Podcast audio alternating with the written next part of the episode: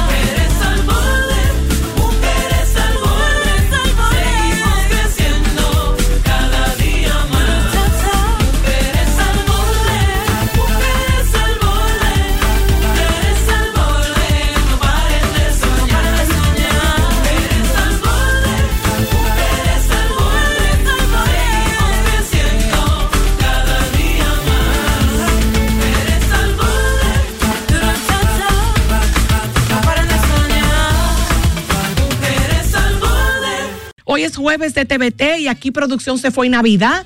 No me pidieron permiso, yo entiendo que falta mucho, pero es verdad lo que me decía Saray. Señores, toda la tienda ya armaron toda la decoración y la venta navideña. El dinero no duerme. No, no, no, no, yo no había visto una cosa igual. Bueno, mi gente, eh, si tú montaste tu arbolito y tú eres Team Arbolito a destiempo, pues yo te felicito. yo voy a esperar un poco más. Si quieren, me llama y me lo cuenta. Yamila Coan con nosotros. Hello. Especial del día. Bárbara Plaza poniéndose un lindo pintalabio.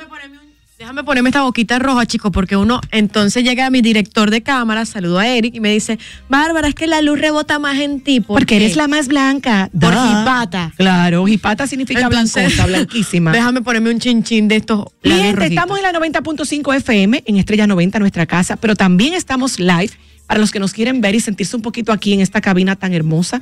Estamos en Mujeres al Borde RD en YouTube. Y voy a comenzar de una vez. Yo sé que estamos en TVT. Si tú quieres pedirme una cancioncita, me la puedes pedir. Pero yo quiero empezar de una vez. Y yo quiero hablar porque he visto muchas opiniones encontradas y sobre todo, lamentablemente, muchos ataques eh, a- y opiniones encontradas sobre la vicepresidenta Raquel Peña, que ahora ya la acaban de hacer pues la asesora del gabinete eléctrico. Quiero ser como mi prima Raquel La Peña. designación de la vicepresidenta Raquel Peña como presidenta del gabinete eléctrico es fundamental para enlazar el sector con el presidente Luis Abinader. Yo voy a ir como aplatanando un poco, porque hay gente que piensa que, que ella la pusieron ahí porque ella sabe de electricidad y ella va a bregar en la operación del día a día. Mi amor. No, ella, escuchen bien. Ella era como el lobby. Escuchen bien, ella lo que es es una excelente gerente. Entonces, ella es una gran gerente que llega a organizar, a poner orden en la casa y hacer, o escuchen bien, sobre todo, la delegada, la delegada de nuestro presidente en ese grupo. ¿Ok? Entonces, escuchen bien, ella lo que va a hacer es enlazar al sector, ¿verdad?, del eléctrico, que tantos temas trae desde siempre, con el presidente Luis Abinader. Estrategia con la que el mandatario espera poder tener mayor participación en la agenda de ese sector, y eso lo decía ayer eh, el Ministerio de Energía y Minas. Con su designación, el gobierno cubre la salida del exministro de la presidencia, Lisandro Macarrulla. Entonces ahí se fueron en, en- en una, en Twitter y todo el mundo. eh, lo- la oposición se dio banquete, acabándola, pero espérense porque hay que terminar una idea para coger la llamada, ¿verdad? Porque así también, dando y dando, pajaritos volando. Hola. Hello. Pues se me va. Sí, Hola, sí, mi la llamada no es parte de la producción, ¿verdad? No es parte. No, realmente yo he dado, yo he dado instrucciones de que ustedes son la prioridad. No, y que mentira, abran el micrófono. No, pero en serio, La- soy yo la primera que quiero que sea La así. producción Cuéntame. son ustedes, nosotros somos soporte. Mi amor, cuéntame. Ustedes son los protagonistas, de hecho. Gracias, mira, eh, está bien que iniciáramos con Navidad, porque si Butín le da con pinchar el botón rojo, dime. Muy Ay, bueno no, esa. no, no, no, Mira, no me Te haga pensar. pasaste el Entonces- novio. Como dice Nacha, denme mi tiempo. Eh, Candy, ma, ponme eh, las eh, salsa para tu lechón de, Ay, de ay, Johnny ay, Ventura, ¿verdad? Yamila, bienvenida nuevamente, te extrañamos, Gracias, querida. Gracias, Y gracias. óyeme, Dime, dime, mi amor. oye Ingrid, lo que pasa es que nosotros estamos acostumbrados que la figura vicepresidencial era decorativa. Era de adorno. Si ella es una buena gerente y es una persona de confianza del presidente, yo no le veo nada malo. Yo veo bien eso, porque ta- eso es temporal. Claro, eso, ¿Me entiendes? claro, ¿cómo no Esa es mi, claro. mi humilde opinión que nadie me pidió, como di- No, diría no, Paloma. Tus opiniones son todas bienvenidas. Mira, yo te voy a poner la salsa para el lechón ahora mismo. Pero, eh, ¿cuál es la pregunta que voy a hacer? Ah, oye bien, porque que aquí me van a poner loca esta cabecita. Estamos hablando de la vicepresidenta, ¿verdad? Y de su gestión en esta nueva posición que le asigna. Pero también queremos saber si ya tú pusiste tu arbolito, porque es loca que la Mi gente amor, yo está estoy- poniendo. Yo estoy a esto, ¿eh? Al borde, hola. A esto de poner mi Miren, eh, en- vamos a ir hablando de cómo somos las mujeres, de una cosa y otra cosa. ¿Por qué? Quiero saber la opinión de Yamila al respecto, porque mi opinión personal es que si tú tienes una buena gerente que es de tu entera confianza, tú la vas a poner donde quiera que tú quieras tener una mirada, un ojo, un orden, un orden, y no necesariamente tiene que ser una experta en esa área. Fíjense lo bien que para mi entender lo hizo en la gestión de salud, ahora se necesita que ella gerencie esto y que sea eh, la, la- el enlace con nuestro presidente y de verdad, ¿quién mejor que Raquel Peña? Sí, eh, bueno, Mi opinión, cor- sí, obviamente. yo estoy de acuerdo. Igual es un rol meramente administrativo, no es un rol técnico. exacto. Que vi que el, el expresidente del Senado, Ramón Alburquerque, cuestionó de esa designación eh, preguntándose qué sabía ella de electricidad. Alburquerque cuestiona todo. Sí, claro, desde la oposición todo se cuestiona, importante Pero fíjate- recordar. Entonces, la verdad es que ella no necesita un conocimiento técnico de electricidad ni de salud para ella poder presidir un gabinete que tiene un rol administrativo porque forman parte del poder ejecutivo. Totalmente. Em, y, y si ella no conozco sus capaci- capacidades gerenciales, he escuchado cosas muy positivas de ella. Ella realmente ha tenido un rol dentro de este gobierno ba- bastante pasivo. Ella no toma posiciones fuertes, siempre está como al apoyo del presidente Luis Abinader. Em, yo diría que es su mano tú sabes que yo dif- difiero de ti con el tema de, ser ahí. pasiva. Yo creo que ha tenido un papel preponderante en cuanto a- al ser vicepresidente y lo que se cuestiona, sobre todo en la República Dominicana. Al igual que el papel de la primera dama, siempre se toman como eh, jarrones chinos, solamente están de adorno. Sin embargo, eh, creo que lo de gerencia, a pesar de que no somos cercanas a ella, se pudo ver desde la gestión que se hizo, ser uno de los primeros países de Latinoamérica en tema de salud con la vacuna y fue ella que lo Sí. gestionó absolutamente todo. Entonces, creo que es parte de hacer un lobby que es esencial cuando tú vas a hacer acuerdos. Y, y precisamente pienso que si nuestro presidente, y lo sé, la ha hecho su mano derecha, es porque conoce a fondo sus capacidades y sus lealtades. Porque tú decías ahorita que Ramón Alburquerque fue el primero que saltó con esta designación.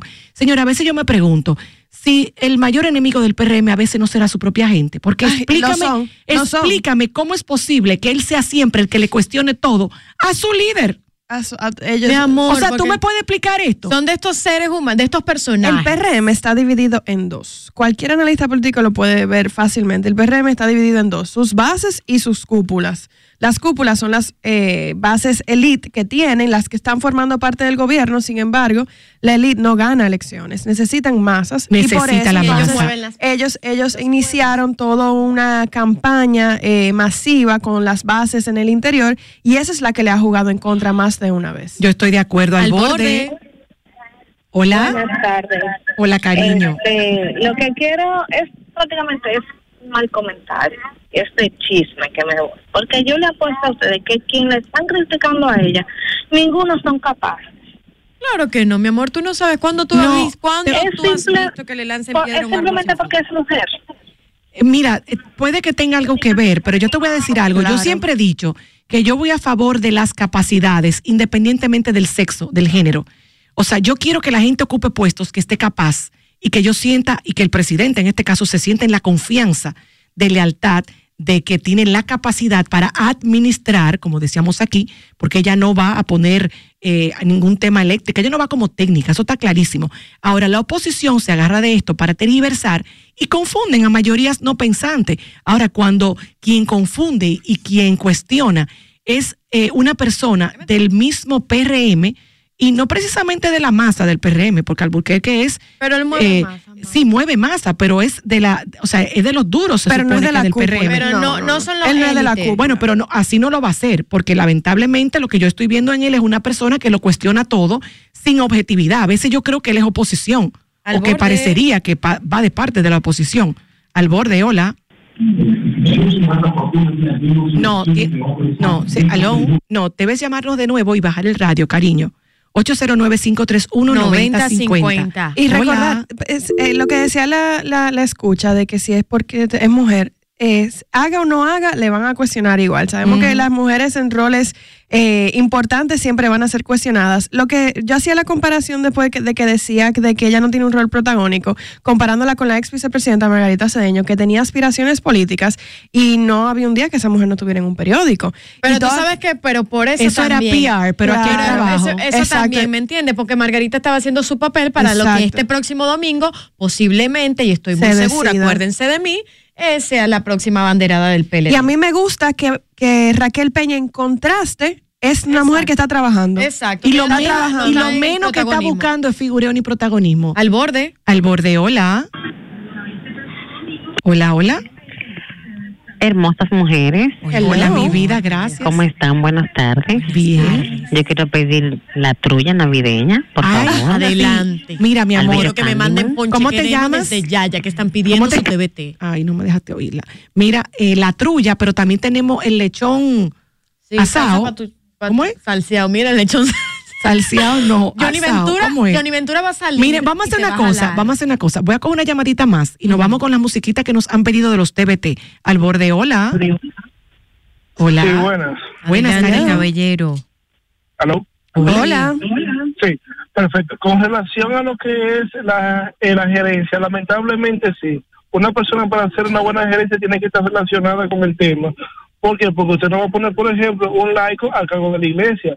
O un Ay, no, pero no mezcle la pestaña con la nalga, vida. Ay. relación a su gestión Pero, de ¿qué salud, recuerden que ella fue muy cuestionada y tiró muchas patadas voladoras que en momentos dados, en varios momentos, el presidente tuvo que intervenir y modificar horas del toque de queda porque ella lo hizo muy a lo gallo loco. Recuerden, no, no lo olviden. Yo no estoy de acuerdo. Lamentablemente, vemos las empresas, por ejemplo, y las empresas, eh, ya sea de cualquier industria o producto, lo que sea, cuando busca un CEO una- o un administrador, busca una persona con aptitudes en gerencia, no en necesariamente la industria o el producto en el que se está manejando. Para eso hay personas técnicas y muchas veces los técnicos no tienen aptitudes gerenciales. De hecho, muchos de los grandes fracasos que he visto, en, sobre todo en emprendimientos, es cuando las personas altamente talentosas, técnicas, conocedoras de la rama, no saben de administración, entonces no pueden conjugar la- ambas cosas, Sí, no porque señores, gerencia. zapatero a su zapato. Mira, Pero mire, Nos vamos. vamos a una pausa. ¿Podemos hacer una encuesta cuando regresemos? No. Me la, me la dice ahora, pero señores, este programa de hoy está buenísimo. ¿Y esta censura? Yo,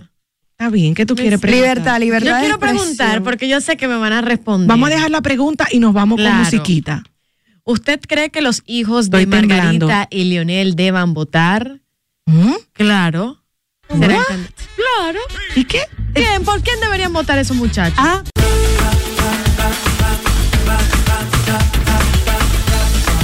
Mujeres al borde, Las noticias al borde.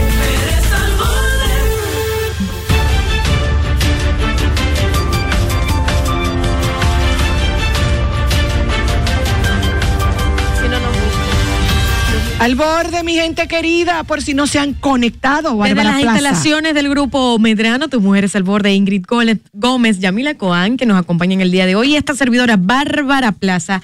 Comentaremos para ti las noticias más importantes por si no te has conectado. Intervención en Haití, Anda, pero a, a mí me lo ponen de maldad. pero ¿por qué de maldad? Mentira, mentira, mentira, mentira. Analítica, pensante y Así utiliza es. su materia gris. Señores, lo que se está viendo justamente el canciller Roberto Álvarez, Haití no necesita fuerza de paz, sino fuerza armada internacional. Ha sido un comentario que ha generado muchísima controversia. El ministro de Relaciones Exteriores, Roberto Álvarez, explicó que para enfrentar la crisis humanitaria de Haití no se, no se necesita una fuerza de paz, sino un despliegue inmediato de una fuerza armada internacional especializada. Enfatizó que para alcanzar este objetivo, los haitianos y los países que estén dispuestos a apoyarles aún tienen que determinar el marco legal internacional y aspectos operacionales nodales para el despliegue de estas fuerzas. Por nuestra parte, lo estoy citando, el gobierno dominicano continuará haciendo todo lo que esté a su alcance para responder a la gravísima situación haitiana.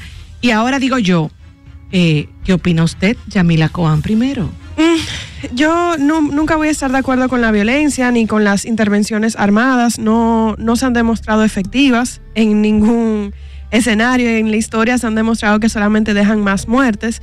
Eh, y creo en la soberanía de cada pueblo. Sin embargo, el pueblo haitiano también ha hecho un llamado que necesita una intervención. Ellos la están pidiendo a Me gritos, gusta, cariño. me gusta. Ellos lo pidieron una parte y otra parte pidió de que no, que se Claro. echara eso para y atrás. como va a pasar, me parece en, toda en todo espacio Cuando- de opinión. ¿no? Cuando yo digo que ya le están pidiendo, en realidad lo digo subjetivamente, porque cuando un pueblo, cuando un país entra en un estado de anarquía y caos total, lamentablemente, yo como tú soy enemiga de la violencia y creo que genera más violencia. Ahora digo yo, ¿qué pudiera ser diferente que funcione? Porque yo creo que ya la paz no tiene cabida, porque es un lugar de guerra, de conflicto puro. No, cuando yo digo de que sí pidieron intervención, los mismos eh, jefes estatales han Sí. pedido intervención solamente una parte, Sí. otros pidieron que se retirara, incluso, incluso ya fue sometida como tal, y otros pi- pidieron que se retirara. A mí lo que me gusta del canciller, eh, que siempre elogio su trabajo porque me parece un excelente profesional, es que él está ah, esperando un diálogo. Y eso es lo que yo creo que va a llevar Claro, una solución. claro. Un diálogo entre el pueblo haitiano, entre la comunidad internacional, entre diálogo, nosotros. diálogo del diablo. Venezuela tiene 20 años pidiendo diálogo. Ustedes están locas. Señores, de verdad que ustedes hablan con una rosa, unas rosas en las manos. o sea, Ricardo Arjona y ustedes. De verdad, se Yo, lo estoy yo voy a hacer, pero yo voy a hacer una cosa. Bárbara debería ir a la próxima Asamblea de la Nación que- Unida. No, no, yo creo quiero- yo. Pero ¿qué Naciones Unidas? ¿Cuándo tú has visto esa gente reuniéndose en pleno peo? Nunca. Yo quiero que tú me Mi amor, en llames. unos, en unos países exóticos con un vaso de whisky. Yo quiero que tú me llames al mentira. 809 5 déjeme dar la línea 809 531 9050 y me digas si tú entiendes que llegó el momento de una, de una invasión armada o se puede seguir intentando el diálogo. Perdón, invasión no es la palabra, espérate. In- in- in- Eh, in- ¿Cómo es? Intervención, Intervención. intervención. Pero que es una invasión, realmente. Invaden el Yo lo- país. bueno, lo invaden invaden, su amor, soberanía. porque no hay soberanía ahí ahora mismo, mi amor. Eso es, eso es una anarquía ahora mismo. ¿Y eso quién es está caos. gobernando? Las pandillas. Entonces, Gracias. quiero saber qué opinas tú. Oye, que un diálogo. Hola. Ajá. Hola, ante todo el diálogo, ¿eh? Yo digo que se puede intentar el diálogo, ¿de acuerdo? Y Bárbara, con relación a los hijos de Leonel, esos votos están divididos. Ay, Dos para uno y no uno para una, ya ahí está. Pero. Es verdad, Te no amo. contestamos la, la pregunta de Bárbara, eh, así que Pero no- tú sabes que esa encuesta la podemos hacer el día Las- viernes porque el próximo domingo tenemos que recordar. la hacemos son- mañana, Ah, mañana, ¿eh? porque ya el domingo son Ay, las, las, las elecciones del PLD. ¿La primaria? Sí, mi amor, 16. Al 16 de borde. Hola. Ah, pero estoy perdida. Hola. Sí, buenas tardes. Adelante, mi amor. Baja tu radio, cariño. Yo lo que digo, espero que me escuchen porque yo no las escucho. Yo lo que entiendo es que hay que resolver eso ya. Claro. Porque es que con asuntos de diálogo y diálogo y diálogo no se ha resuelto nada. Yo llevo para 45 años y estamos en lo mismo. Que se ¿Y cómo- y cómo se propone ¿verdad? resolver? Entonces yo lo que digo, vamos a resolver eso y ya. Yo, yo Lo que haya que resolver. entiendo por su- la buena o por la yo mala. entiendo no su frustración. no. Yo Ya entiendo su frustración. preparada. Acuérdate que yo no te escucho. Gracias, mi amor. Gracias, mi amor. Yo entiendo tu, fru- tu frustración, porque las personas mayores, porque ustedes son bien jóvenes, tenemos la vida entera viendo esta situación que va y viene, va y viene, pero la verdad es que nunca se había mantenido el caos instalado por tanto tiempo en. Haití. Y honestamente a mí me tiene preocupada. Ojalá que pudiéramos plantear una, una, una solución o una intervención que no tuviera que ver con la pero violencia. cuando dicen vamos a resolver esto por la buena o por la mala, ¿qué es lo que la gente espera que pase? Yo Dime me tú. pregunto ¿Qué tú desde la, desde la curiosidad. No, no, no es Es plomo limpio, manita. Pero ¿quién nosotros ellos? Pero nadie va a No ganar con eso. nosotros, la intervención. No, nosotros no. Pero ven acá, ¿y acabando qué tú con vas esa gente, Bárbara. Ya, con las pandillas que tienen en revuelo Haití, mi amor. Yo no Pero- estoy hablando del ¿pero a qué tú te refieres Yo no estoy hablando de la población. esa? A esas pandillas que tienen en zozobra a un país que muchos de ellos están aquí tratando de llevarle un sustento a su familia. Pero no vengan de a querer vayan. No porque vengan, dicen, no, no. hay, hay personas que dicen que Son, son, 12 pandillas. pandillas. Tengo una llamada. Yamila, no podemos romantizar y yo sé cuál es No tu es posición. romantizando. Espérate. Pero lamentablemente, señores, esas lacras que No ni siquiera vayas. han puesto un granito de su parte, donde tienen en zozobra todo un país, donde muchas personas que puedan tener dos pesitos en su bolsillo se tienen que venir o irse a Miami para poder tener una ¿Qué dices, tranquilidad. ¿Qué dices tú? Te escucho. Lamentablemente ellos no tienen la capacidad ahora mismo para salir solos adelante. Por Hay que intervenirlos. Claro. Eso no significa que ellos van a perder su soberanía. Gracias. Al Esa borde, hola. ¿Y tú qué opinas? soberanía. Mira, es muy delicado, pero vamos a pasar con otro tema eh, que tiene que ver un poco con salud mental y con una, Esa llamadita. una, una situación. Con una más. Al borde, hola. Lo que hay que agarrar las pandillas, Manuel, dar un equipo táctico y darle para abajo, que es lo más resuelto. Un dron. No, yo no estoy de acuerdo con eso. No, y lo condeno. Y lo condeno y me parece una falta de respeto enorme. ¿Cómo podemos.? Espérate, Bárbara, porque te deja hablar. Exacto. Yo no una hablando. va a hablar. Me parece súper mal que nosotros, un país extranjero, que no tenemos nada que ver dentro de todo cómo funciona Haití, porque no es nuestro país, vo- volteamos la carta y sí pasar aquí. Nosotros nos gustaría que nuestro vecino estuviera hablando de que no tiene que venir a resolver los problemas internos. Es que nos están cargando mucho, Yo estoy de acuerdo y por eso estoy de Ya no acuerdo con lo que más. dijo el, el, el, el- ¿El ministro? el ministro.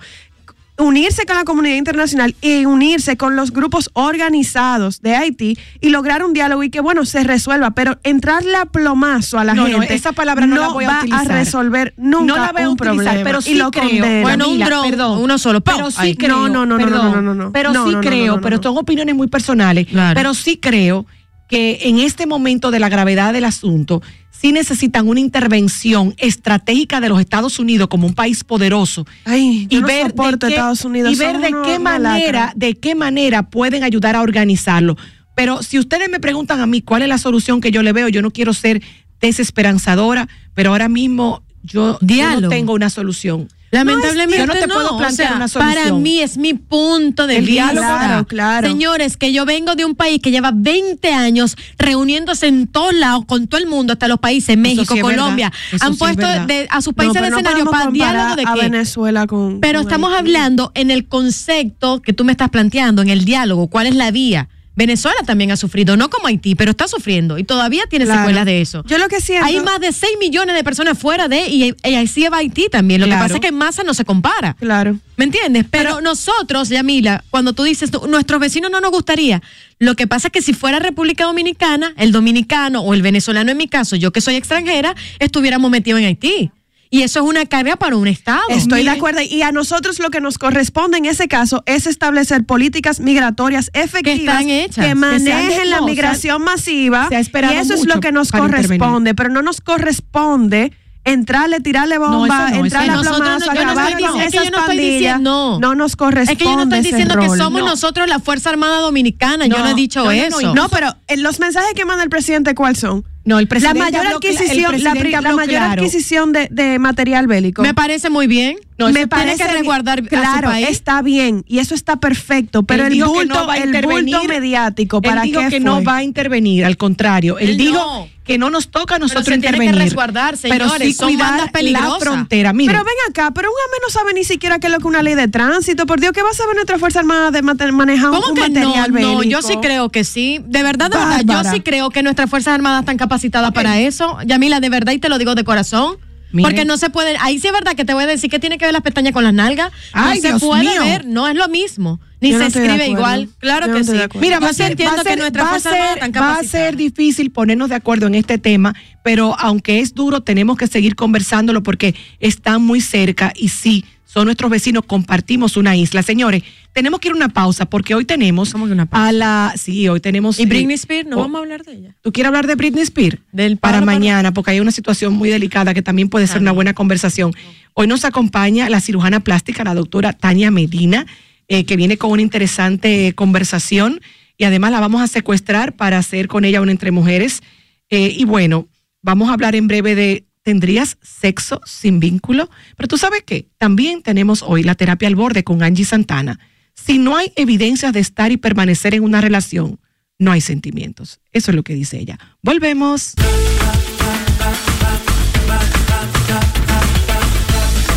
Mujeres al borde.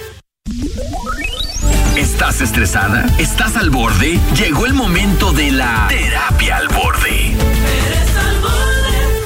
Y nos acompaña en la terapia al borde nuestra querida Angie Santana, terapeuta. Y yo te voy a hacer una pregunta y también se la hago a ustedes. ¿Es el amor suficiente para hacer un buen matrimonio? Mira, una pregunta bastante amplia. Eh, sin embargo, creo que se puede contestar eh, eh, con lo que te voy a decir, y es el tema de cuál es el significado que nosotros le damos al amor.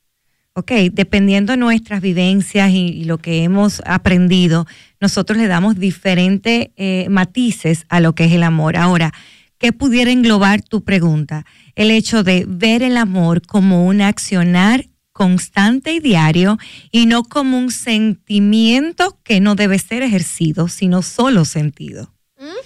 Wow, encanta. me encantó, porque tú le estás dando un, un empoderamiento distinto. No basta con el amor, así lo entiendo yo.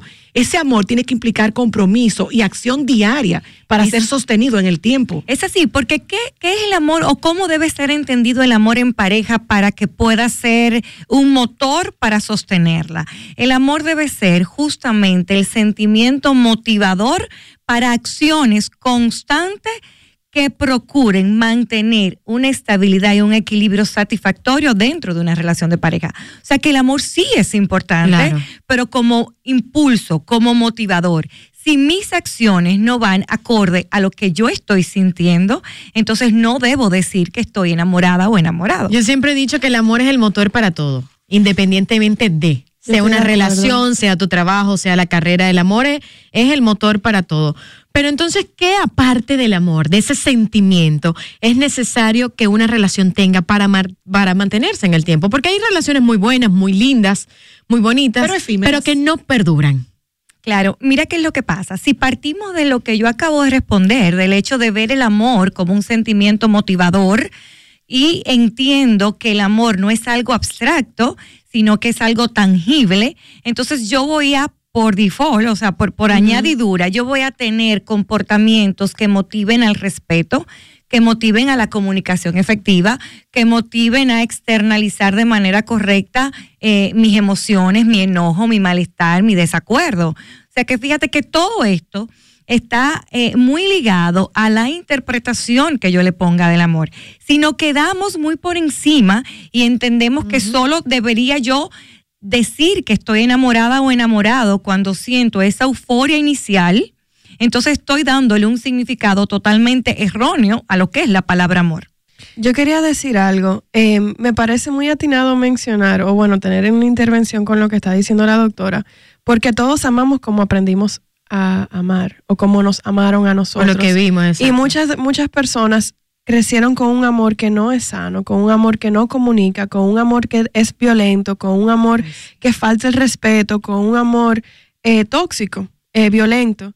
Y bueno, eso es algo que lamentablemente muchas personas cargan por el resto de su vida. Sin embargo, siendo personas adultas, ya nos corresponde a cada uno y a cada una tomar pasos para sanar esas heridas y aprender a amar correctamente. Cuéntame, doctor, ¿usted cree que es posible romper esos patrones aprendidos de amores tóxicos para poder emprender un nue- una nueva forma de amar? Excelente, Totalmente. Mira, me gusta mucho tu pregunta. Sin embargo, lo que tú mencionas es un significado de amor totalmente distorsionado. La pregunta abierta sería, ¿realmente tenemos que llamar a esa manera de expresar mis sentimientos amor? Mi respuesta sería no. Lo que tú estás mencionando es una expresión inadecuada de lo que siento. Ahora, llámale de otra forma, no le llames amor.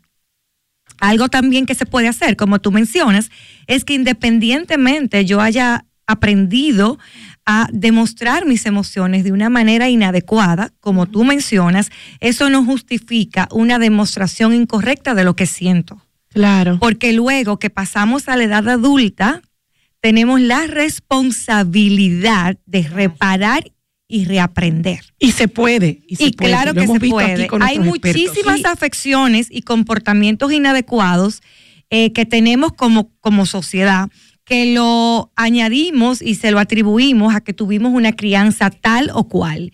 Eso es una eh, construcción totalmente errada. Pero tengo una pregunta con respecto a esto. Esas personas que me incluyo, que tal vez aprendimos mal de lo que es el amor, porque todo ser humano eh, en nuestra mente idealizamos de que eso es lo correcto, como mamá y papá nos crió y nos enseñó nuestro ejemplo. Pero, y ahí cuando ya tú eres adulto, sí te percatas de que fue un, algo correcto, no fue algo correcto. Pero esas personas que crecen y todavía en su adultez pretenden amar como supuestamente en su entorno era lo correcto. O y lo que veían. o lo que veían, exacto, por- para los que ellos creen, entre comillas, que era lo correcto, y se dan cuenta de que no era el amor más bonito y dicen, no, yo no copié eso, yo amo diferente. Sin embargo, pueden tener cierto patrón. Si salen solos o es a juro que se tienen que ir con un En acompañamiento. adición a eso, voy a poner un testimonio. Yo conozco dos parejas cercanas, ¿verdad? Dentro de mi entorno, donde eran, o sea, los abuelos y los padres de una persona muy mía. Los abuelos tuvieron una relación bien tóxica, donde terminaron eh, no divorciándose y quedándose dentro de la relación y su vejez fue realmente sumamente tóxica y difícil a la hora que les tocó cuidarse. Uno de sus hijos que vio esto y que entendía y se había hablado mucho sobre el tema, sin darse cuenta, cuando llegó a la madurez, empezó a, a repetir los patrones y de repente esa persona que había estado tan consciente de los errores de sus padres, se encontró a sí misma haciendo lo mismo, terminando en su madurez con su pareja en una relación tóxica por la que nunca luchó ni para arreglar ni para salir. Mira, lo que mencionas es, eh, en psicología lo llamamos profecía autocumplida. Ay, ay, ay. ¿Qué es la profecía autocumplida? Es aquella actuación, Sí. es aquella actuación que tú viste en tu familia y que tú la rechazas y que tú huyes de comportarte de esa misma manera. Sin embargo, la tienes tan presente que lo que terminas haciendo es Exactamente. Mismo. comportándote de esa manera que tú rechazaste. Wow. Entonces, Y- y lo- increíble. Va mi mismo. pregunta, ¿se puede salir solo cuando te percatas o necesariamente yo- tienes que yo tener tengo la clave. Todo depende de la personalidad, el entorno, la fuerza de voluntad, las características que tú tengas como persona. Hay personas que solo se les es muy difícil, porque fíjate que duraste toda tu etapa de desarrollo y a lo mejor gran parte de tu edad adulta viendo algo incorrecto como bueno y como bueno y válido. Entonces, algo que tú estabas, que tú, que tú construiste en tu cerebro como bueno y válido, ahora te, te- te das cuenta que por los resultados que has tenido tienes que cambiar todo el patrón de comportamiento y de O por, pensamiento. o por lo contrario, algo que rechazabas en tus padres, que veías lo mal que estaban y que tú criticaste, quisiste hacerlo mejor y de repente te encuentras repitiendo el mismo patrón. En los dos casos, puedes hacerlo solo o en acompañamiento, Un tip. dependiendo de la tip Para, para eso mismo que dice Bárbara, si tal vez tú no sabes si tú estás repitiendo patrones o lo que sea, yo te voy a dar un consejo. Todas las relaciones, tu pareja siempre va a ser tu espejo. Todo lo que te moleste de esa persona es lo que tú tienes adentro. Tú solamente puedes ver lo que tú tienes adentro. Y no te tomes las cosas personal, tómatelas desde un punto de vista con curiosidad. Eso fue un consejo que me dio mi psicóloga. Todas las emociones que tú sientas, recíbelas con curiosidad, no con rechazo. algo. Exactamente. Cuando una persona, algo que hace una persona te molesta, pregúntate por qué.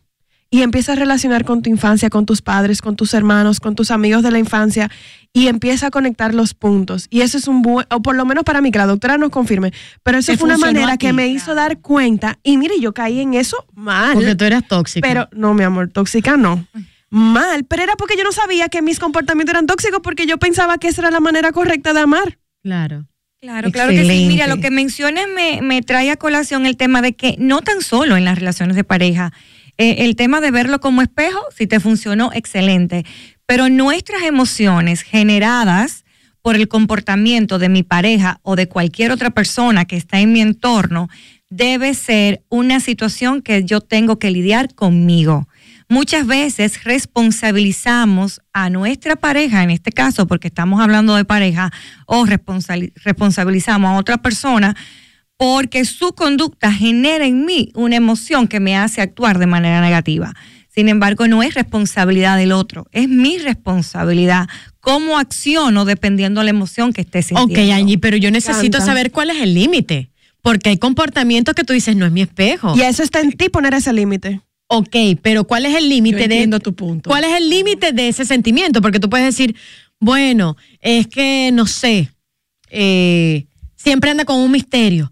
Tengo que buscar la seguridad en mí, no sé qué más, ok, lo trabajo. por Pero eso- ¿cuál es el punto, mi hermana Por querida? eso que Porque- mencionas, yo le tengo mucho respeto al tema de mi pareja es mi espejo. Sí, eso a veces a mí me choca, sinceramente. Pero yo es le una, tengo es una nueva línea dentro de la terapia. Claro yo he a sí. más de un experto repitiéndola. Y a mí me pasa como Bárbara, lo hemos hablado aquí, que hay veces que cuando yo tengo una amiga que yo le, incluso uno repite porque uno lo oye de ustedes, y cuando le he dicho eso me dice, entonces si él me está haciendo infiel, ¿es mi culpa? No, no. Es porque, porque no es por ahí. por eso no te es por digo, ahí. esto es lo que queremos pasa el- entender, cómo el ver esa mirada que me el muestra. tema de mi pareja es mi espejo, lo que quiere decir es, yo soy responsable de mi accionar frente al accionar de mi pareja.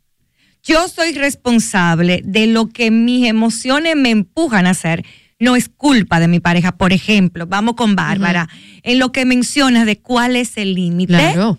Entonces el límite e- es, tu decisión.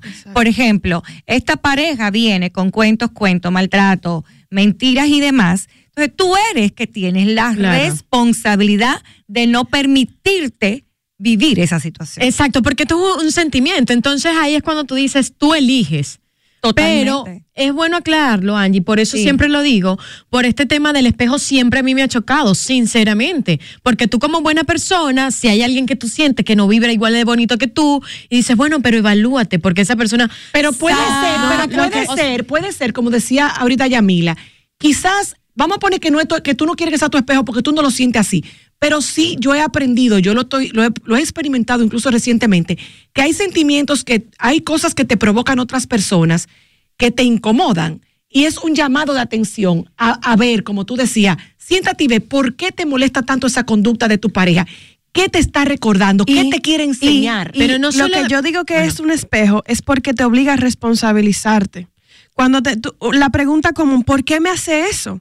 Ponte el espejo y enfrente y dice, ¿por qué tú te estás permitiendo que te hagan eso? Exacto, Esa pregunta, ¿Por qué tú no te has retirado de esa situación? es- es o qué tú has provocado, porque también, claro, todo el mundo con su responsabilidad, pero uno también tiene que autoanalizarse. Claro que porque yo permito estar O porque yo dentro estoy- de una situación. Estoy repitiendo patrones. Mis padres tenían una relación disfuncional, entonces yo busco relaciones disfuncionales. A eso me refiero con el espejo. no es decir que porque una persona hace un rastrero mala persona, eso yo voy a espejo. una rastrera Ok, mala ay, persona. Dios mío. Ok, yo quiero coger dos llamadas para Angie. Estamos hablando de si el amor es suficiente y ya estamos viendo claramente que no. Claro, es lo primero. Ah, Tiene que haber amor para que esa relación comience y tenga futuro. Ahora, ¿es suficiente? Yo quisiera saber si tú tienes alguna pregunta con el tema o algún aporte, porque verdaderamente, Angie, no es suficiente. Es importante, es lo más importante, pero solo con amor no se vive. No se hace una buena relación. No, Claro señor. que no. Ok, ¿cuáles otros dos factores tenemos que tomar en cuenta a la hora de hacer pareja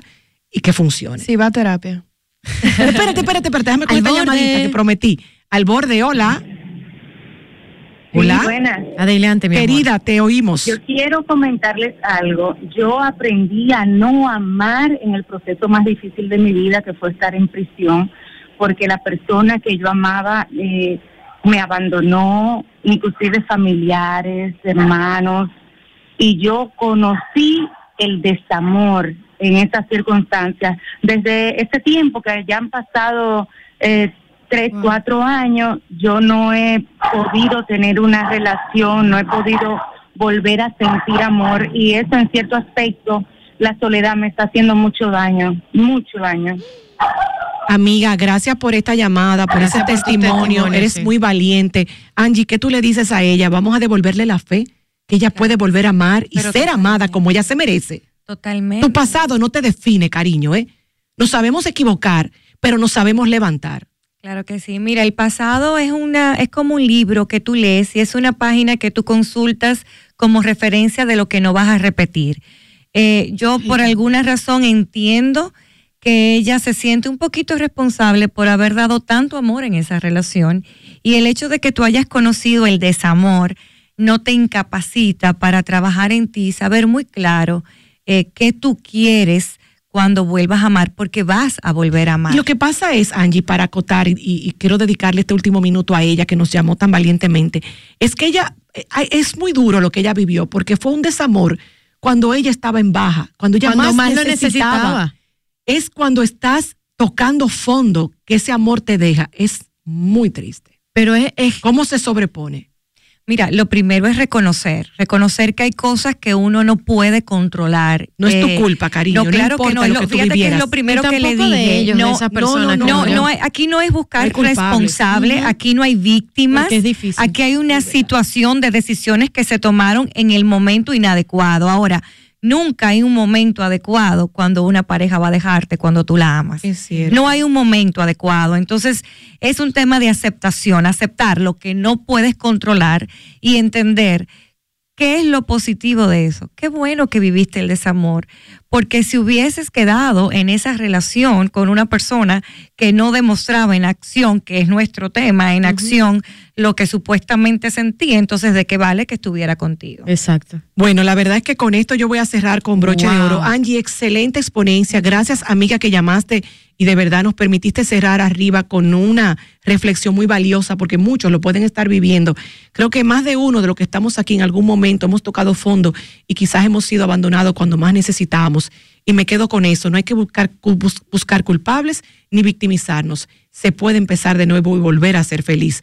Angie, ¿cómo te seguimos si llamamos para cita? Claro que sí, estamos en el Centro de Apoyo y Asistencia Psicológica en Arroyo Hondo, 809-692-3070 y en Instagram angiefernández.rd y cas.rd. Gracias. Nosotros nos vamos a la pausa y regresamos, señores, porque tenemos otra invitada de lujo, la doctora Tania Medina, en breve. Ahí sí.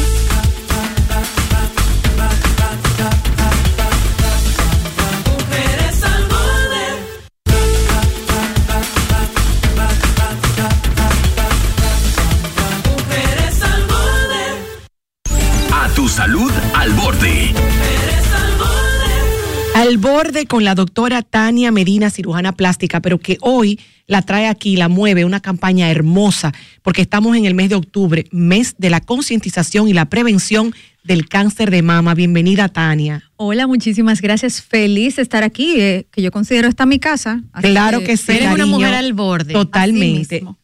Mira qué linda estás y qué bueno eh, verte a ti, una mujer que trabaja con la belleza eh, y también con la autoestima, pero verte ahora montándote en esta campaña tan importante de prevención contra el cáncer de mama. Sí, mira, yo estoy muy feliz. Ya llevamos tres años consecutivos realizando esta campaña que se llama Tocarte las mamas es vida.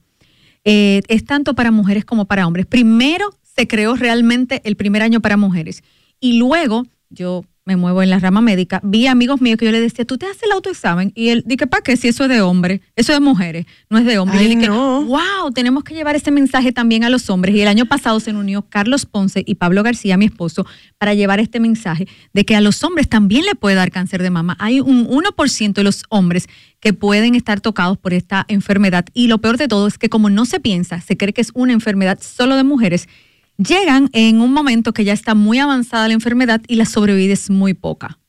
Es cierto, yo estaba viendo también que en esta campaña se te unió nuestra Chiqui Bombón, Así una, una mujer, un personaje dominicano que bueno, ya es marca país también definitivamente y también Ingrid Masher se unieron a ti.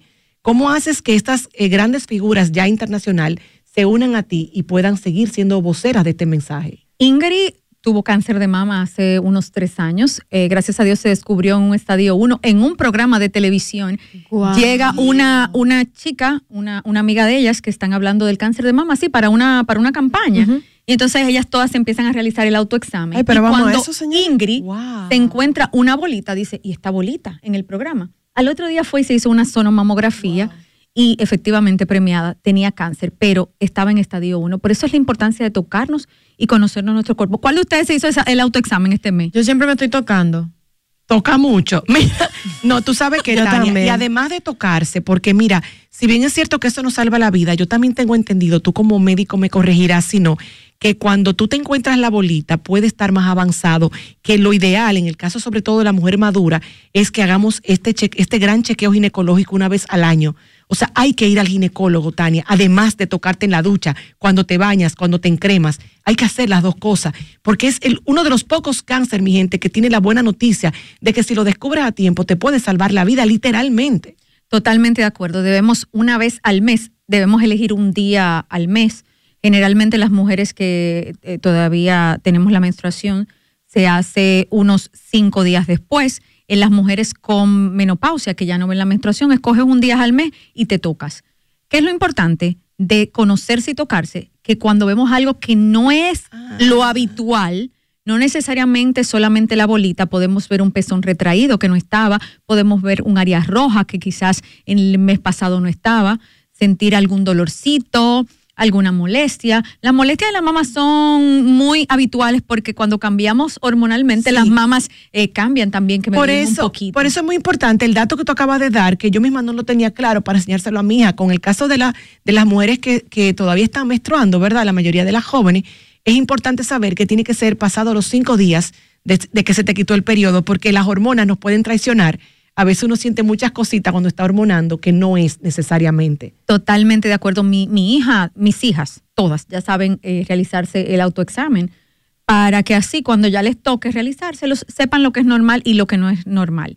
Y lo más importante también es eso que tú dijiste, una vez al año ir a nuestro ginecólogo, realizarnos nuestra sonomamografía o nuestra mamografía. Nosotras las chicas con implante también debemos realizarnos una Claro. resonancia magnética. Mira, qué buen tema, Tania, ah, porque quiero saber si es un mito o realidad. Yo he escuchado personas que dicen que porque tiene implante no se puede hacer bien la sonomamografía. Bueno, tiene que ser una persona muy experta para hacerla, pero sí, los implantes no es que aumentan el riesgo de cáncer, pero No, todavía eso no está que comprobado, que sino que al, al haber un objeto extraño en nuestro organismo puede esconderse algunas cositas que no se pueden ver. Por eso es la importancia también de hacernos una resonancia magnética que iba a salir todo, hasta los dientes que están. Eso es verdad, eso es verdad. Ahí, ahí sí. Una pregunta, doctora. ¿Hay una manera correcta o incorrecta de hacerse un autoexamen? Bueno, la manera que se indica, no hay una manera correcta o incorrecta, sino que debes seguir un patrón para así eh, poderte apoyar a, a- a que toda la mama puedas examinártela, porque si empiezas a lo loco, quizás eh, te dejes un ladito de examinar. Ir como en una sola dirección, tocando, tocando, Exactamente. presionando un Empezamos en la axila y vamos presionándonos toda la mama, tanto con la mano arriba como la mano abajo, parada como acostada. Claro, con diferentes movimientos del brazo para que pueda tener como... Dicen, dicen, quiero saber si tú estás de acuerdo, que la- la- el mejor lugar, el mejor momento cuando estamos en la bañera, enjabonándonos y que estamos de pie, como tú dices, para tocar también las axilas. Sí, a mí me encanta, pero puede ser realmente un espejo, pero en ese momento íntimo que nosotros estamos tranquilitos en la bañera, sí vamos a tener más, tiempo. Y tú sabes que hay muchas parejas que son las que descubren el cáncer de su, de su, de su pareja. ¿De verdad? Claro, porque a veces ellos nos tocan más que lo que nos tocamos nosotras mismas. Ay, verdad. ay, ay, puede Vamos, ser. hombres. Mira, yo quiero hacerte una pregunta. eh, hablando, bueno, para terminar con la campaña, ¿cómo la gente se puede unir? ¿Qué tú esperas de nosotros al recibir esta información? Es motivarnos a tocarnos. tocarnos Primero, tocarnos, motivarnos a tocarnos. Y segundo, señores, este próximo 16 de octubre eh, a las 8 de la mañana en la clínica Cecilip estaremos realizando sonografías totalmente gratis para regalazo. todo el que asista. Una sonografía puede costar, señores, 5 mil pesos, que hay mucha gente que, o cómo me hago una sonografía, bueno, voy a comer, porque Claro, hay un sueldo claro. que es como 15 O pago mil el pesos. colegio, me hago una. Entonces, lamentablemente, priorizamos la familia. Exactamente. Entonces, esto es un, un regalo que un grupo de médicos eh, maravillosos, sonografistas, nos están regalando su tiempo. Otro grupo que vende equipos de sonografistas nos está prestando los sonógrafos y vamos a tener Wow. más de ocho médicos ahí eh, realizando sonomamografías. 16 de octubre, que cae. Domingo, Domingo 16 de octubre, aquí no va para las qué hora? 8 de la mañana. 8 de la mañana. Después de las elecciones del PLD, vaya para allá. bueno. Bueno, exacto. Vamos Mira. todos para allá. 16 de octubre, este domingo en Cecilip, señores, sonografías gratis para todas las mujeres que vayan eh, buscando eh, prevenir. Sobre todo, mira, antes de despedirte, porque te vas a quedar con nosotros, pero con otra cosita, te quiero hacer una pregunta. ¿Es un mito o es una realidad que se está hablando ya de que muchas mujeres están retirando los implantes que se hicieron en el pasado porque pudieran estar causando sintomatologías distintas? Se está hablando mucho, pero no se entiende claro. No es un mito, es una realidad. Eh, se ¿Qué es llama, lo que está se llama el síndrome de Asia y se asocia no solamente a implantes, es cualquier material extraño de tu, cuerpo que tengas. Lo que pasa es que últimamente sí se están explantando. Yo tengo muchísimos ¿Cuál es tu casos. opinión como cirujana plástica al respecto? Mi opinión es que usted debe tener en su cuerpo lo que usted se sienta bien. Si usted se quiere quitar sus implantes, yo misma estoy quitando implantes. No hay problema. Hay una preocupación, hay mujeres que quisieran quitárselos y de repente eh, tienen miedo de que quede esa bolsa al vacío, porque siempre hemos escuchado y las que los hemos hecho hemos visto que muchas veces cuando la mamá está muy caída necesita de un implante para sostenerla, que no es tan sencillo levantar una mama, sobre todo que ya tenía un implante y que quede en su sitio. ¿Cuál es la realidad de eso? Eso es una realidad, Claro. totalmente es una No va a realidad. ser igual. No va a ser igual, sus mamas probablemente van a quedar planitas, pero la piel no necesariamente tiene que quedar colgando porque nosotros le hacemos una reconstrucción en ese mismo momento. Ah, también podemos realizar una liposucción y colocar la grasa en las mamas, que también lo estamos haciendo bastante a esas pacientes, dándole ese apoyo que tienen eh, el síndrome de Asia. Mira, y otra preguntita antes de despedir este segmento. Las mujeres que han sufrido ya de cáncer de mama y que han tenido que, eh, que han tenido que estirparle sus mamas, eh, ¿cuáles son las posibilidades de ella y más o menos en qué tiempo pudieran volver a recuperarlas con una cirugía plástica, por supuesto? se están haciendo cirugías plásticas eh, a veces en estadios tempranos, inmediatamente se extirpan las mamas. Todo va a depender del estadio en que lo encontremos. Entonces hay infinitas posibilidades. Están los implantes, están diferentes colgajos. Si usted no se ha hecho una abdominoplastía, esa, esa piel se puede colocar en las mamas, eh, que es un colgajo trans, también del músculo dorsal ancho que está aquí en la espalda. También, o sea, hay una infinita de posibilidades para reconstrucción. Eh, yo le llamo más que una reconstrucción mamaria, es reconstruyendo los sueños, porque para nadie es un, un mito, para nadie está ajeno eh, que las mamas son el signo de feminidad y, y- y de empoderamiento femenino. Yo entiendo que sí, y es algo que definitivamente no podemos tapar el sol con un dedo. Cuando se habla de cáncer de mama, es una de nuestras preocupaciones, quizás de las más banales, pero no deja de ser importante. Una vez luchamos por nuestra vida y vemos que ya estamos del otro lado, que hemos ganado la batalla, entonces nos queda ese recuerdo, esa cicatriz. Yo tenía una amiga mía que me decía que no se podía ni ver al espejo y que quien la bañaba lleno de amor era su marido. Y, y eso la hizo a ella poder elevar su autoestima y cuando llegó el momento, pues obviamente recurrió a los implantes. Y ahora dice que está más bella que nunca. Así es, así que mis amores, eh, vamos a tocarnos las mamas porque eso puede cambiar y puede hacer la diferencia entre la vida y la muerte. Definitivamente. Doctora Tania Medina, ¿cómo te seguimos y te pueden llamar para citas? arroba DRA Tania Medina. Ahí mismo van a encontrar un link para inscribirte para el operativo de sonomamografías gratis que va a ser este próximo domingo 16 de octubre. Gracias, doctora. Nosotros nos vamos a una pausa y regresamos y vamos a hablar con la doctora que también eh, sabe mucho por su experiencia, sus vivencias y sus estudios de autoestima. Y vamos a ver qué tan importante es elevar nuestra auto- autoestima a la hora de una sana sexualidad. Volvemos.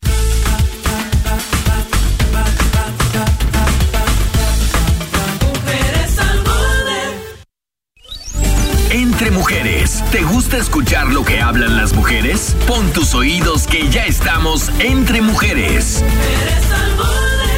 Doctora Tania Medina, ¿qué correlación hay con nuestra autoestima al momento de una buena sexualidad o una buena vida sexual? Ay, señores, todo que ver. Porque nosotros no podemos dar nada que no tengamos dentro. Si nos sentimos inseguras, si nos sentimos que no nos amamos, es la palabra. No podemos amar a otra persona, o sea, es totalmente imposible. Tengo una paciente que me llegó esta semana eh, que fue algo muy impactante para mí porque yo la veo bonita, la veo bella, pero ella se siente fea. Mira, eh, cuando mi novio me dice que estamos eh, teniendo intimidad y él me dice que yo le parezco la mujer más bella, yo solo estoy pensando en que, y él no se fijará en este chicho que yo tengo, y mira las mamas que es ombligo, mama, ombligo. Entonces ella no disfruta su sexualidad a plenitud porque no se siente feliz con ella, como ella se ve, como ella se proyecta ante el mundo. Entonces tiene todo que ver. Y está la mujer, yo conozco casos de amigas que me dicen que no pueden hacer el amor con su pareja, aunque sea el esposo de años, con la luz prendida, porque les da mucha vergüenza y dejan de tener un buen orgasmo, porque como le pasaba a esa clienta o a esa paciente, en lo que él le está tocando, ella en vez de estar sintiendo lo que está pensando, lo que él está tocando, si es un chicho, si es una celulitis. Porque no se está- ¿Cómo se verán mira, esos hombres? Yo me realmente. pregunto, ¿cómo se verán esos hombres que, que, que tanto nos cohiben, no? ¿Serán también ellos sumamente perfectos? No, tendrán pero tú sabes que te voy a decir algo, mamá. No es el hombre que nos cohibe. Nosotras Somos mismas somos las que nos, cohibimos porque no disfrutamos de nuestra desnudez. Y yo creo, doctora, y corríjame, porque yo sé que usted no solamente toma un bisturí, sino que también hace esa cirugía mental que necesita toda aquella paciente para realizarse un, un procedimiento. Yo creo fielmente en que nosotras mismas y la sociedad nos han hecho cohibirnos de lo que somos, de nuestra des- eh, desnudez, porque nos han censurado por muchos años. Cuando una mujer es sexy, sobre todo, cuando una mujer se quiere expresar con el tema del sexo, nos cuartan, nos censuran, nos dicen que eso es malo. Incluso nosotros crecimos pensando que el sexo era malo. Totalmente de acuerdo. Mm, Yo me crié con mi abuela y ella me decía, usted no puede tener sexo hasta que no se case. Y yo no digo que no tenga sexo hasta que no se case, pero entonces cada vez que tú tienes sexo, eh, puedes em- pe- pensar, estoy haciendo algo malo, estoy traicionando a mi familia, estoy traicionando mi árbol genealógico. Y eso es, son lealtades familiares. Que, que nos cohiben. Y, no claro que sí. Desde muy chiquititas a las mujeres se nos enseña que nuestro valor recae sobre cómo nos vemos. Y eso obviamente nos va a presionar que al momento de la intimidad, lo único que nosotros estamos pensando en cómo nos vemos, en vez de simplemente disfrutar, como pasa en otras actividades eh, de, de recreación, de diversión, que probablemente no estemos pensando cómo nos vemos, pero como se nos enseñó que nuestro valor está atado a que si tenemos chicho o no tenemos chicho, a que si nuestro pelo se ve bien o no se ve bien, que Al si estereotipo, al físico. Exactamente. Ahora, yo le pregunto, mujeres, y quiero también abrir la llamada. Yo no sé si son cosas mías, pero yo siento, doctora, que el hombre, en sentido general, goza de una mejor autoestima. No importa qué, Claro que la que mujer. sí, nos claro lleva ventaja sí. en eso. ¿sí Mi amor, nosotros le sobamos, la, Totalmente. nosotros Claro le sobamos la barriga a los hombres. ¿Tú estás loca? Totalmente. Claro que sí. La mujer no está Es que el hombre, el hombre no está objetivizado como la mujer lo está en todas partes. La mujer desde que nace está siendo objetivizada por los medios que consume, por los familiares, por los amigos, por la radio, por todo. A un hombre, no, un hombre no se vende por su apariencia, un hombre se vende por lo que tiene en la cabeza, por la fuerza que tiene, Por por, la las imagen, relaciones claro. que tiene, por el trabajo que tiene. Y la mujer, Por su único valor que se le por- agrega sí, es por cómo se ve. Lamentablemente, y claro, y con toda la razón, las mujeres sufrimos de inseguridades. Pero chicas, yo le tengo una primicia. Espera, pómela en pausa. Al borde. Quiero que ustedes se unan, únete. Hola. 809-531-9050. Micrófono abierto para ti. La Doctora. primicia es que la gente te ve como tú te ves. Claro. No Ouch. importa si tú eres gorda, flaca, alta, pelirroja. Si tú te sientes bella, Es como decía. Celia Cruz, Ajá. la negra tiene un tumbao y hay que mirarla. Entonces todo el mundo te va a mirar y va a sentir ese- esa vibra, porque el mundo es un reflejo de lo que tú tienes dentro. Total. Volvemos al espejo, al borde. Hola. Ay, sí, sí lo Estábamos creo. hablando de Hola. eso. Otra cosa, yo iba a decir. Perdón, entró una llamadita, nenas. Hola. Hola. Querida. Hello. ¿Tú Sí. apagas la luz? Dime. Sí, eh, no, ya yo no la pago. Mi- Muy bien. me enseñó a verme linda. O sea, mi, mi esposo me, me enseñó a que realmente lo que él veía, él veía a una mujer hermosa y yo así lo asumo. Ay, qué a veces bien. tenemos la autoestima tan dañada por relaciones, por eh, marcas familiares, que no vemos, no nos damos cuenta que otro es capaz de ver en nosotros lo lindo. Y él me enseñó a verme y yo me reconozco como una mujer bella dentro de mi, de mi margen, claro. Excelente. Bella, te amiga. aplaudo y Al disfruta, borde, mi amor, hola. tu intimidad. Hola. Buenas. Adelante, mi amor, ¿apagas la luz? No, ya la aprendí a aprender. Ay, amor. Porque él le gusta verme. Ay, y hacía la exigencia que él le gustaba así como yo era. Y yo eso, yo soy alta, yo soy una mujer de seis pies, Wow. fuerte. Y me sentía complejada por temas de la juventud de antes, que me sentía menos fea que mis amigas y por eso me daba siempre vergüenza. Y él me enseñó que con la luz prendida y que él tenía que ver todo lo que se iba a comer. Ay, qué bella. Señores, hay hombres maravillosos. Hay Pero hombres claro que hay. Y ellos mujeres maravillosas que se dan su lugar y saben lo que son. al borde. Eso es lo que tenemos que resaltar. Hola, así es. Hola. Sí. Querida, te escuchamos. Una pregunta para la doctora. Claro. Eh, es mi percepción. Las, la las mujeres latinas tienen más inseguridades que las europeas. Yo que he vivido en Europa, por ejemplo, porque o es desde niña que le van cultivando eso, que tiene que ser linda, que tiene que ser linda.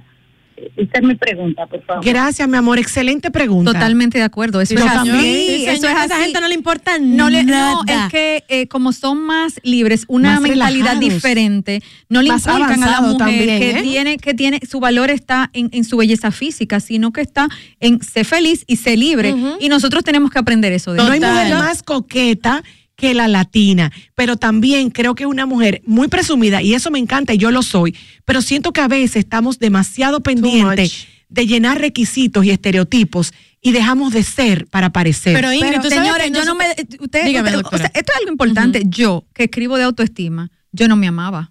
Y de eso se ¿De basa verdad? mi libro. Sí, yo claro lo que leía sí. O sea, yo tengo una mancha que mi esposo se enteró tres meses antes de nosotros casarnos. Yo decía, este hombre me va a votar por esta mancha. Y él dice, una No mancha. vayas. Y a mí qué me importa. O sea, señores, nosotros somos que nos hacemos una película en la cabeza tan fuerte. Eso yo iba a decir, dos cosas, dos lecciones que yo he aprendido en la autoestima. Me falta obviamente muchísimo, pero dos lecciones que tal vez le pueda servir a otra persona.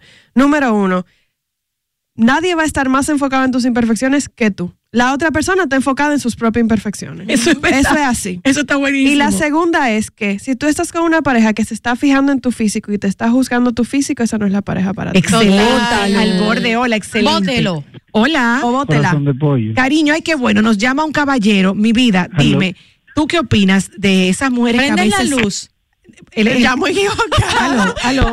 Ay, Llamó al banco. 809-531-9050. A mí me gustaría Central. saber qué piensan ustedes, los Mira, varones. pero tú sabes que Ingrid, yo quiero retomar algo que tú decías, que si nosotros, yo amo ser latina y somos coquetas y somos presumidas, pero en comparación a otras mentalidades, a otras nacionalidades, sobre todo la europea o la americana, no, lo que a ellas les falta, a nosotros nos sobra, pero lo que a ellas les sobra por demás, a nosotros nos falta. Y Al es el tema de borde, la seguridad. Es cierto. Ujú. Al borde, hola. Hola. Sí, buenas chicas, ¿cómo están ustedes? Bien, Hola. ¿Tú con la luz prendida o apagada? Total, no, no prendida, nos hace un arbolito. Ah, estadio de béisbol. A ver, ¿cómo hace sentir tú a tu pareja en la cama? Desde el primer momento le, le enseñé que a mí me gustaba ver su cuerpo y me gustaba verla a ella. Ah. Me gustaba apreciarla completamente y poder ver lo que era ella. Entonces para mí es fascinante, lo disfruto. No prendida completamente en todo momento hasta el momento más íntimo. Excelente. bello! Qué lindo, qué Te lindo. amamos, hombre al borde y que prende la luz. As humans, we're naturally driven by the search for better. But when it comes to hiring, the best way to search for a candidate isn't to search at all. Don't search, match with Indeed. When I was looking to hire someone, it was so slow and overwhelming. I wish I had used Indeed. If you need to hire, you need Indeed. Indeed is your matching and hiring platform with over 350 million global monthly visitors, according to Indeed data, and a matching engine that helps you find quality candidates fast. Ditch the busy work. Use Indeed for scheduling, screening, and messaging so you can connect with candidates faster. And Indeed doesn't just help you hire faster. 93% of employers agree Indeed delivers the highest quality matches compared to other job sites, according to a recent Indeed survey. And listeners of this show will get a $75 sponsored job credit to get your jobs more visibility at Indeed.com slash podcast. That's Indeed.com slash podcast. Terms and conditions apply.